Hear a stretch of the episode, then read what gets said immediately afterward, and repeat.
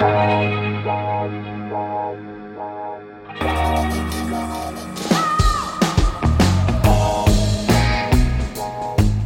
à lire, un podcast de Bernard Poirette. Au premier abord, Antonia Scott a l'air normal, du moins aussi normal que puisse paraître l'être humain le plus intelligent de la planète, qui est aussi l'agent d'une organisation secrète européenne avec une activité frisant l'illégalité. Mais Antonia est tout sauf normale. Elle a un quotient intellectuel stratosphérique, elle parle beaucoup de langues, elle adore le Nutella, elle conduit comme une cinglée, elle est aussi très dépressive et a pour marotte d'imaginer trois minutes par jour comment se suicider.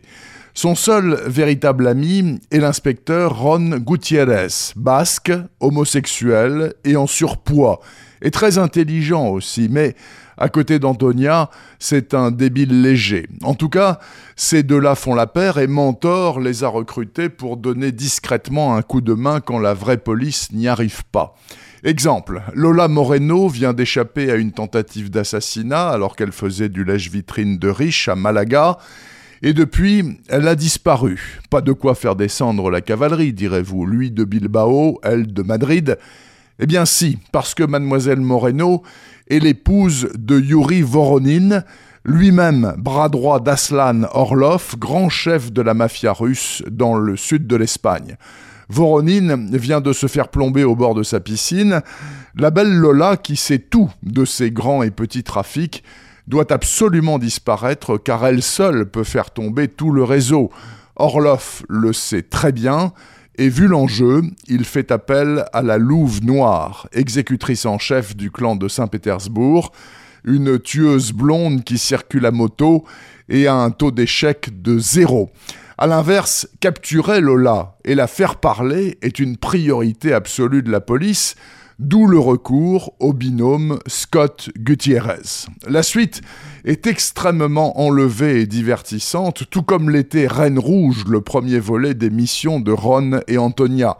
Pas l'ombre d'un temps mort et des passages drôlissimes comme celui-ci, après la fusillade dont Lola Moreno a réchappé, mais pas un malheureux vigile du centre commercial. Dommage collatéral, dit froidement Antonia. Continuons. Dites, les vigiles sont aussi des êtres humains, s'insurge l'inspecteur Belgrano.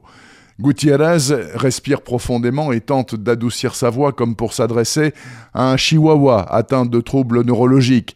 Si le pape François était tombé pendant l'échange de tirs alors qu'il pissait derrière une plante verte, Madame Scott le considérerait comme un dommage collatéral. Voilà, c'est pour des sorties comme ça que Ron et Antonia sont mes chouchous du moment. Ça s'appelle Louve Noir, c'est signé Juan Gomez Jurado, ça vient de sortir chez Fleuve Noir.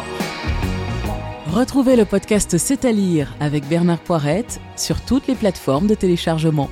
Et rendez-vous sur le site bernardpoirette.fr pour vous abonner à la newsletter et être informé dès qu'un nouvel épisode est publié.